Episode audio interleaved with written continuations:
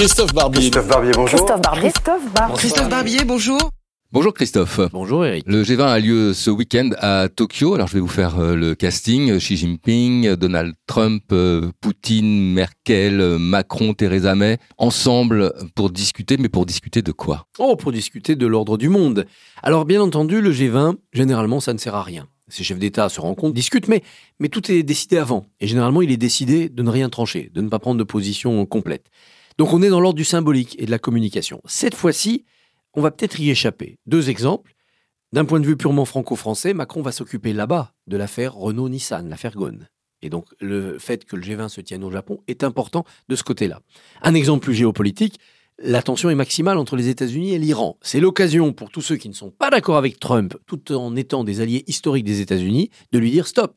Ne va pas dans cette diplomatie du muscle, dans ce bras de fer, nous ne te suivrons pas. Et si par ailleurs le prix du pétrole flambait à cause des gesticulations américaines, eh bien, nous demanderons des comptes à l'économie américaine. Il est hors de question que le monde entier paye par une crise économique l'ubris de Donald Trump.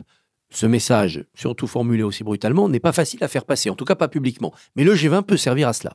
Vous parlez de Donald Trump et de la crise iranienne. Quand on l'a interrogé sur la position des Européens, qui est plus modérée que la sienne, grosso modo, les Européens, il a dit qu'ils s'en foutaient complètement. Est-ce que c'est pas le symbole de l'inutilité de ce sommet?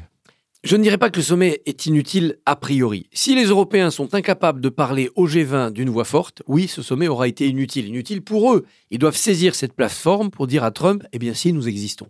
Et nous avons une opinion, et voilà cette opinion. Or, le problème n'est pas Trump qui méprise l'Europe, le problème c'est l'Europe. L'Europe qui se méprise elle-même, l'Europe qui ne s'organise pas elle-même.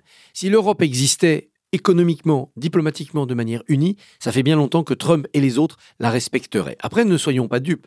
Quand Trump euh, dénigre l'Europe, c'est parce qu'il en a peur. Il sait bien qu'une Europe en fonctionnement, une Europe vraiment unie, vraiment puissante, ça serait un problème pour les États-Unis. Donc il veut, à travers des oukases comme celui qu'il euh, adresse à l'Iran, il veut aussi affaiblir les positions économiques de l'Union européenne. C'est le seul point d'accord d'ailleurs entre la Chine, la Russie et les États-Unis. C'est sur le dos de l'Europe se partager une prospérité, une mondialisation, une influence euh, géopolitique. Merci Christophe. Merci.